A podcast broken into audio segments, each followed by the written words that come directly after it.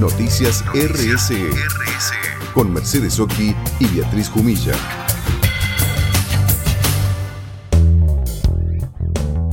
Hoy les vamos a presentar a un gran médico y gran, gran profesional y gran persona, eh, invitado a nuestro programa. Él está residiendo en estos momentos en, en Francia desde hace más de 30 años se trata del doctor, del profesor Juan David Nacio.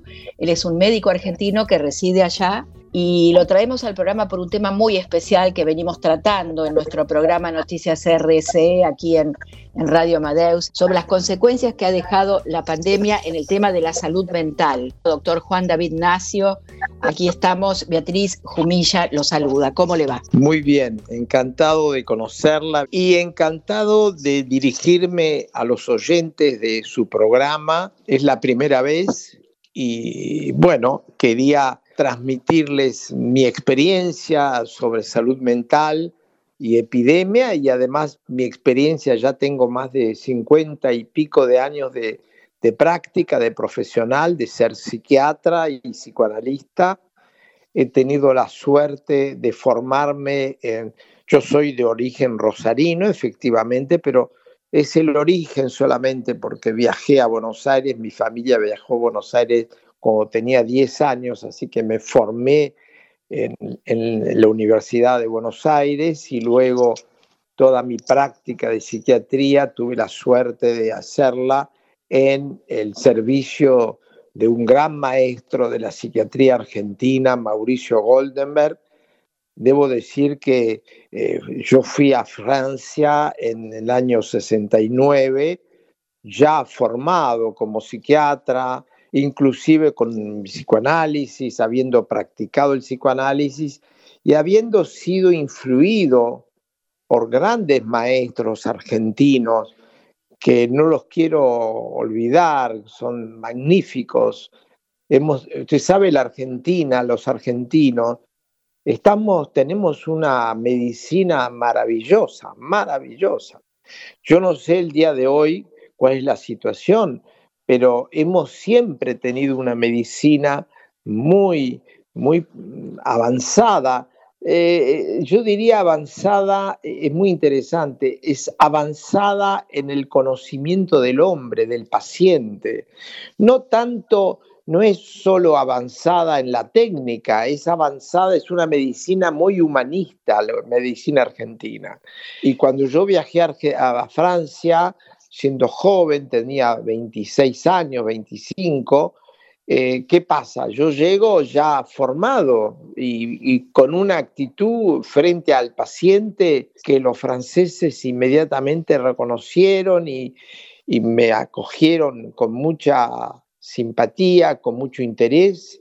Quiero decirles a esto a los oyentes que sepan que la medicina argentina es excelente, excelente, y grandes maestros, grandes maestros. Tuve luego en Francia otros maestros como Lacan, como François Dolto, en, particular para los chicos, pero yo puedo decir que he tenido mi alma de profesional, es una alma sembrada de estrellas, de médicos, y de grandes maestros que me han ayudado mucho. Usted le ha traducido al español los escritos del gran psicoanalista y psiquiatra que nombrábamos recién, ¿no? Eh, francés Jacques Lacan. Sí, no, eh, seamos justos. Yo no he traducido los escritos de Jacques Lacan. Eh, me ocurrió que yo llegué a Francia, lo fui a ver a Lacan, me, tenía una beca de la Embajada de Francia en Argentina esto lo digo para la gente joven que nos está escuchando y que tiene proyectos de viajar. Eh, yo aconsejo siempre viajar habiendo sido formado. El país que nos recibe necesita gente ya formada, no quieren estudiantes. Bueno, dicho esto, yo llego a verlo a Lacan y un año después Lacan me llama, a mi gran sorpresa, le cuento una anécdota muy linda. Eh, eh, yo fui a verlo a Lacan, bueno, lo iba a ver después a los seminarios, lo escuchaba, y un día eh, mi señora está en la clínica, va a tener, está, está por tener su, nuestro primer hijo, nuestra primera hija mayor, eh, que hoy tiene más de 50 años. Sí. ¿Y qué pasó? Estamos en la clínica y de pronto llego a la, clínica el día anterior y le digo, ¿cómo estás? ¿Todo bien? Me dice, te llamó Lacan. ¿Cómo? Qué maravilla. Acá me llamó Lacan en la clínica, pero ¿cómo me va a llamar en la clínica? Pero y además que sea Lacan. Sí. Y mi señora me dice esto, por eso le digo que la, la anécdota es muy, muy simpática. Y mi señora me dice, sí, pero te le colgué, llamó y le colgué el teléfono. ¿Cómo? Pero vos estás loca. Colgarle el teléfono a Lacan. Escúchame, me dice, yo estaba durmiendo. El Ah. teléfono suena y de pronto no se escucha a nadie en el otro lado. Yo digo, hola, hola, hola, hola. Y el único que se escucha es alguien que respira del otro lado del teléfono. Entonces yo, molesta, la, colgué el tubo. En esa época Sí. no había celulares. Claro, Y claro. entonces, y luego el teléfono, cuelgo el tubo e inmediatamente vuelve a sonar y era Lacan que decía que quería verte de urgencia. Entonces, yo salí de la clínica corriendo, lo llamé Sí. a Lacan. Yo debía tener 26 años en ese momento, 25, 26. Eh, lo llamo a Lacan y Lacan me dice, sí, puede venir a mi consultorio. Entonces fui al consultorio y ahí eh, me muestra un libro en español que había sido publicado por la editorial Siglo XXI eh, de México, Sí, que llevaba como título, no el título original, Los escritos de Lacan. Lacan escribió su libro sí. eh, que se llama Escritos. Entonces, el editor mexicano había puesto un título totalmente inventado que produjo mucha irritación en Lacan, se enojó mucho. Sí. Y bueno, y me pidió a mí eh, que si me pudiera encargar de corregir esa versión en Bien. español de los escritos y así fue que tuve la ocasión de corregir eso, pero no es tanto la corrección como el hecho de que eso me llevó a encontrar Lacan muchas veces, a cenar con él, eh, los dos solos en el restaurante donde yo llevaba los documentos para preguntarle sobre tal o cual aspecto de tal o cual frase que había que traducir. Eh, fue, fue una experiencia maravillosa porque yo ahí tenía clases particulares de- reales de oro, porque Sí. Que Lacan me explique cosas para que, para que ayudar a la traducción eh, resultó ser eh, momentos excepcionales. Así fui también a la casa de campo de él una vez. En fin, ahí conocí a Lacan muy cerca, los dos solos en el restaurante cenando al final de su consulta a la noche a causa de esta corrección de eh, los escritos. Pero yo no lo traduje, no fui yo el que tradujo los escritos. Yo hice la revisión técnica, como dice en el libro, como figura en, un libro, si usted lo compra hoy, los escritos de Lacan, va a figurar revisión técnica Juan David Nacio con, en colaboración con el autor. Porque Claro. yo le pedí a Lacan que también él estuviera presente. En fin, eh, son una historia, son historias de mi vida donde he tenido mucha suerte y, y esto fue, fue una maravilla. Hermosa historia, hermoso lo que nos contó, es muy interesante. Y bueno, Lacan es a usted lo que nosotros, lo que usted es ahora en esta entrevista para los oyentes de acá de, de Radio Amadeus de Argentina. Para nosotros es muy importante todo lo que cuenta y todo lo que dice. Usted eh, fue profesor nada más y nada menos, y no sé si sigue trabajando, investigando en la Sorbona, en París. La es. ¿no?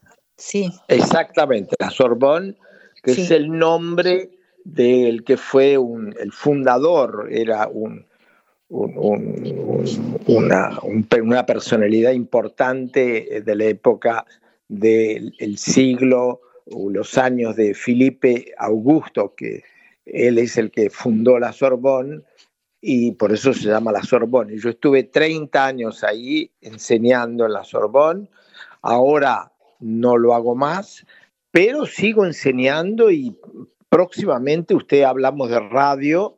Sí. Me, acá antes de venir a Argentina, ahora estoy hablándoles desde Argentina, son mis vacaciones de verano de allá. Eh, sí.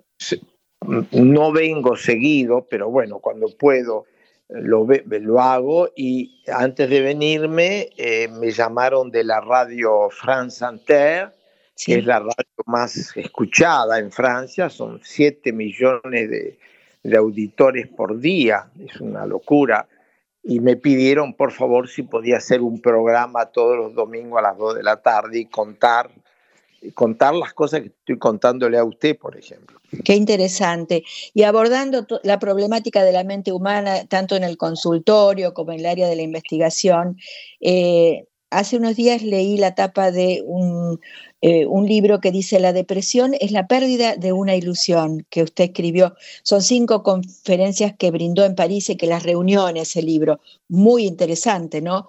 Porque esto, eso, esto también nos lleva a las consecuencias que ha dejado la pandemia, ocupándonos hoy de este tema. Así es, así es.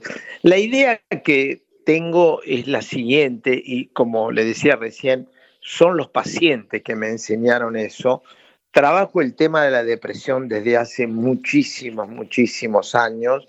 He visto miles de pacientes deprimidos, miles, digo bien miles, eh, y aprendí una cosa fundamental, que para que se produzca una depresión hace falta dos cosas. Primero, que haya una persona que sea predispuesta a la depresión. Eh, no todos estamos predispuestos a la depresión, felizmente. Hay algunos que lo están, otros que no. Hay algunos que no se van a deprimir jamás. Y hay otros que pueden deprimirse. Predispuesto no quiere decir que se depriman obligatoriamente. Entonces, la primera cosa que aprendí es que la depresión ocurre en personas que tienen una predisposición a la depresión. El oyente en este momento que me está escuchando debe decir, bueno, ¿y quiénes son los que están predispuestos a la depresión? Sí. Y yo le decía, y bueno, son aquellas personas que siendo jóvenes, entre 0 y 16 años, han tenido un traumatismo muy fuerte, eh, sea un traumatismo de abandono, sea un traumatismo de maltrato, o sea un traumatismo de abuso sexual. Esas personas sí probablemente estén, tengan depresión, no quiere decir, eh, en todo caso, predispuestas. Esto lo la fragiliza. Esa es la primera cosa. Y la segunda cosa que aprendí con la depresión, con la cantidad de pacientes deprimidos, es que cuando en esas personas predispuestas tienen una particularidad, tienen ilusiones muy altas, es decir, como han sido traumatizadas, han desarrollado una suerte de exceso de ilusión y, ah. una inmoderada ilusión, ilusiones inmoderadas, es decir, sueños imposibles, realizaciones imposibles. Entonces, se sueñan con que van a ser, el, como el otro día me lo dijo un paciente, yo soñaba que iba a ser un gran general. Este paciente era un antiguo militar y él decía, yo querría ser un gran general. Bueno, e, este tipo de ilusión, que es de medida, cuando esa ilusión es muy alta, riesga de, de transformarse en dolor, de caerse, de perder esa ilusión y que la pérdida de esa ilusión provoca eh, dolor. Hay un, un contraste muy interesante entre el exceso de amor y el exceso de dolor. Si los amores, si el amor, si la ilusión, si la espera es muy, muy fuerte, ahí arriesgamos de tener una desilusión y provocar un dolor muy, muy fuerte. Y usted ahí es el título de otro libro que escribió, El dolor de amar, y por eso yo le iba a preguntar eh, acerca de eso, ¿no? De cuando se ilusiona con una pareja, y piensa que va a ser, y cuánta gente se ha suicidado por amor, justamente por eso. Exactamente, exactamente. El problema del amor, eh, eh, todos amamos, todos necesitamos amar. Además es maravilloso amar, es maravilloso. Ese, eh, el estar enamorado es el estado humano quizás más hermoso del ser humano cuando uno está enamorado, está excitado, está contento, eh, salta. Eh, a mí me hace acordar a las películas americanas, como por ejemplo eh, Cantando bajo la lluvia. Entonces el hombre está encantado, canta. son momentos de gran excitación, de gran... Lo que pasa es que algunos de nosotros hacemos del amor una necesidad imperiosa. Y ahí ya entramos en un problema. Es decir, el amor es una maravilla. El problema es que no se convierta en una droga que haga que yo no existo si el otro no existe. Por ejemplo, escucho una canción que los oyentes quizás van a conocer, que Almodóvar utilizó en una de las películas. Almodóvar es un realizador español. Y se llama, la película se llama Talón y Talón, no sé cómo se, zapatos con aiguilla, talón, no sé cómo es el nombre, donde la cantante canta un bolero que se llama Piensa en mí. Ay, es hermoso, sí, efectivamente. Bueno, es una maravilla, pero si usted lee la letra Piensa en mí, es terrible, es terrible, porque esa persona que dice, le dice al otro o, se dice a sí misma, piensa, cuando estés triste, piensa en mí. Quiere decir que tiene una dependencia de la dependencia del otro que se eh, el que, eh, yo sé que el que escribió ese bolero es un maravilloso autor, pero la letra habla de un personaje que está muy enfermo de amor, está enfermo. Entonces, ese hombre piensa en mí, si ese hombre mañana, esa, el otro eh, eh, compañero, compañera, lo deja porque se va con otro, ese hombre se deprime. Doctor, ¿la depresión COVID-19 es diferente de una depresión común? Sí, es, diferente. Yo he, propuesto eso eh, de distinguir la depresión típica de la depresión mm. COVID-19 la depresión típica es una desilusión, se provoca, como acabo de decirlo, por una desilusión muy fuerte, de una ilusión excesiva, tóxica. Sí. Hasta ahí vamos. En cambio, la depresión COVID-19 se ha producido y la he visto muy frecuentemente durante este periodo de pandemia. Ahora las cosas se han calmado felizmente. Sí. ¿Y qué pasa?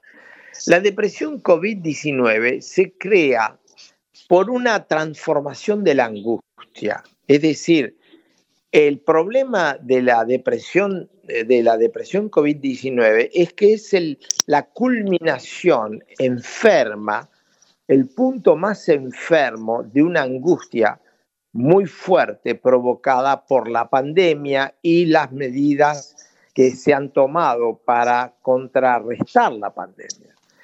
Eh, no es, el problema de la pandemia no es solo la pandemia, es las medidas que se han tomado y las repercusiones en las relaciones sociales y en la afectividad humana. Ese es el problema de la pandemia. El problema de la pandemia es el problema de la infección, del, del contagio, absolutamente, a veces de la muerte. Bueno, ha habido muertos por la pandemia, pero sobre todo el efecto a nivel de la salud mental ha sido en gran parte debido a las medidas necesarias e indispensables que se han tomado para contrarrestar la pandemia, como por ejemplo la distancia, la separación, el aislamiento y el aislamiento que hace que estemos el aislamiento me molesta de dos maneras. Primero, el estar lejos de la gente que yo amo, de los abuelos, de los tíos, de los, de los sobrinos, de, de la familia, de los amigos. Y al mismo tiempo, el estar muy cerca, demasiado cerca, en permanencia con mi mujer y con mis hijos. Es decir, estamos muy encerrados en, en, un núcleo, en el núcleo más íntimo de mi vida, estamos todo el tiempo, 24 horas sobre 24, todo el tiempo juntos, eso es lo que ocurrió en los años 2020, y al mismo tiempo estamos alejados, distanciados, prohibidos, censurados de ver a los amigos, de ver a aquellos que nos permitían sentir que, bueno, que podíamos, eh, había una movilidad relacional, una movilidad social necesaria para todos los seres humanos. Entonces, esos dos fenómenos han provocado mucha angustia en algunas personas de nuevo predispuestas. Es muy importante, y yo me dirijo a los oyentes que se interesan en entender cómo vienen las enfermedades, la mayor parte de las enfermedades vienen porque hay un terreno de predisposición. Siempre hay que pensar en el terreno de predisposición de las enfermedades, inclusive de enfermedades orgánicas, médicas, no necesariamente solo psicológicas. Totalmente, y esa eh, angustia o melancolía o tristeza no es lo mismo que la depresión, que ya es otro tipo de, patología, pero que... Claro, ¿Cuál sería la diferencia? Claro, la, eh, en, la en, la, pandemia eh, la angustia fue muy intensa. La gente estaba con mucho miedo, miedo de contagiar, miedo de ser contagiada, miedo de, de, de, alejarse, de estar muy sola, miedo de morir en la soledad, o al revés, como le dije, este, pelearse con el marido más frecuentemente, etcétera, es decir, fenómenos de angustia. Y ocurre que los, a veces esa angustia subía a un punto extremo que era de pánico de angustia, y a veces el pánico de angustia se transformaba en tristeza. Es decir, que la tristeza de la depresión venía como el punto culminante de una angustia que se desarrollaba muy alta, muy fuerte, muy intensa y que se transformaba en tristeza. Eso no es típico de la depresión clásica. La depresión clásica no es angustia que se transforma en tristeza, es amor tóxico que se transforma en desilusión.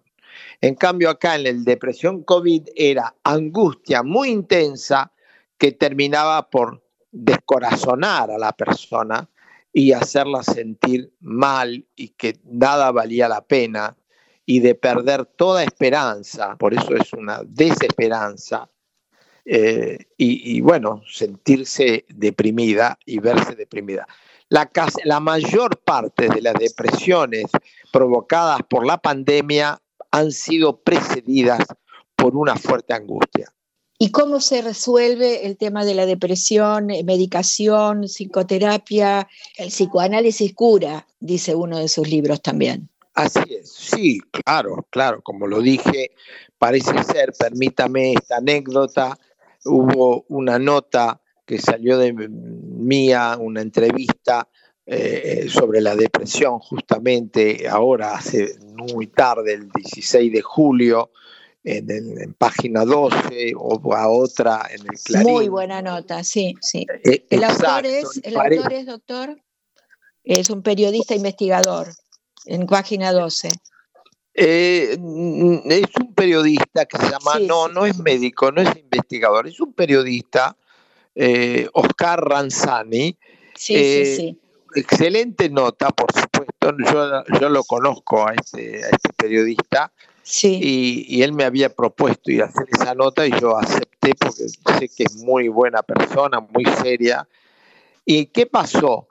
Que al día siguiente el presidente de la República, Alberto Fernández, hizo mención del contenido de la nota y, me, y, ahora justamente una de las cosas que yo digo en esa nota es la respuesta a usted, Beatriz Donde eh, me pregunta el, cómo es, es que la depresión se cura. Y yo dije eh, que es lo que retomó el presidente Alberto Fernández, eh, yo dije que era el 60% de los pacientes deprimidos eh, se curan.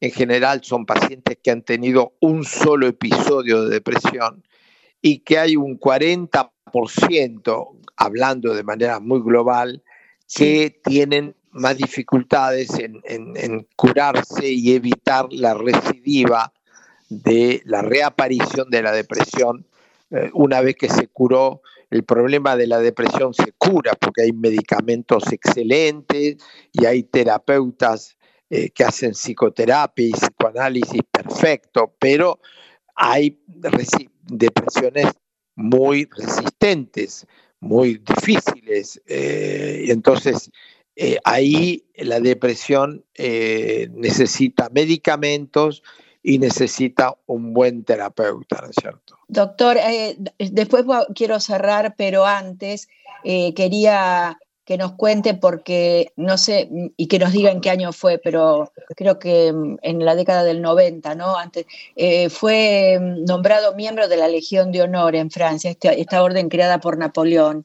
Lo distinguieron por sus méritos eminentes. Eh, ¿Nos puede contar? Bueno, este, para que los oyentes sepan, eh, la Francia tiene una decoración que se la otorga a todos los grandes representantes de, la actividad científica, eh, cultural, artística.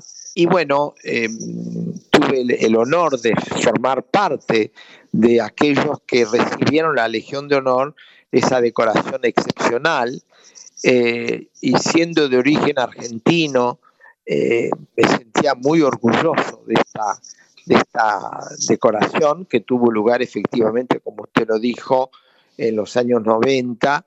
Y eh, bueno, me, me, hace muy responsable porque eh, yo estaba en Francia, eh, por supuesto muy bien integrado con mis hijos que son franceses, mis nietos que son franceses, pero ¿qué pasa? El recibir la Legión de Honor es como si yo hubiera sido adoptado por Francia. Es un, momento más todavía de, acercamiento a la Francia y hoy, eh, bueno, he recibido también la decoración de eh, el Orden del Mérito, que es otra, otra decoración también. En fin, he sido muy reconocido y me siento muy estimulado. Una decoración sirve para confirmar lo que uno hizo y para dar ganas de seguir haciendo. Con respecto a las nuevas generaciones, usted justamente habló hace poco en la nota de página 12, eh, los momentos que vive la humanidad y cómo le cuesta a, la juventud eh, un poco más quizás en estos momentos resolver sus preocupaciones. ¿Esto aporta a que se caiga más en depresiones, del que es el tema que estamos tratando? Este es un, esto que usted me pregunta es muy importante porque estamos frente a un problema que es el problema de nuevo de la ilusión. La ilusión es, un, es, es, como el oxígeno, todos necesitamos la ilusión, como todos necesitamos amar. Y yo necesito imaginar cosas que van a ocurrir y que espero que ocurran y, usted, Beatriz, está esperando que este programa, bueno, pueda responder a la espera y a lo que los oyentes eh, aprecian. Es normal, es su, es su espera, es su ilusión. El problema que tenemos es, en el caso de la depresión, donde, como yo lo dije, ilusiones demasiado excesivas y hasta tóxicas.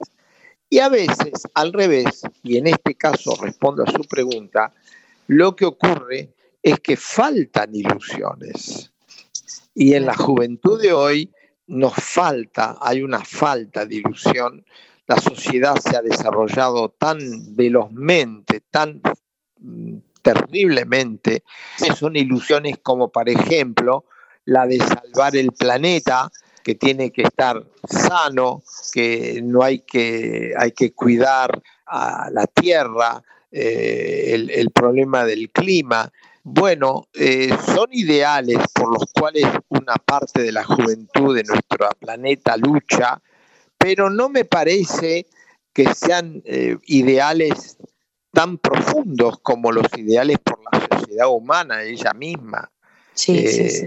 Es, es diferente decir, yo quiero quiero que el planeta se mantenga eh, eh, tal especie de animal o de pájaro, eh, diferente de decir yo quiero que los hombres y las mujeres vivan en paz y, y puedan prosperar.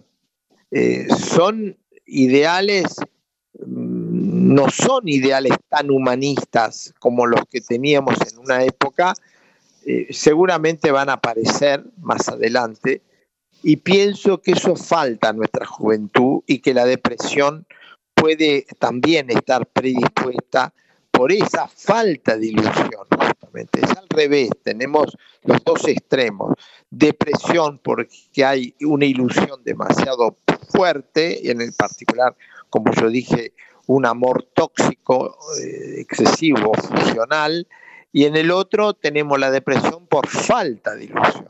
Millones de gracias por este aporte que ha hecho para los oyentes de Radio Amadeus aquí en, en Argentina. Una, la verdad que aprendemos muchísimo de todo lo que nos comentó acerca de la, de la depresión en esta época que estamos viviendo. No solo de pandemia, que fue tremenda, sino la vida en sí, ¿no?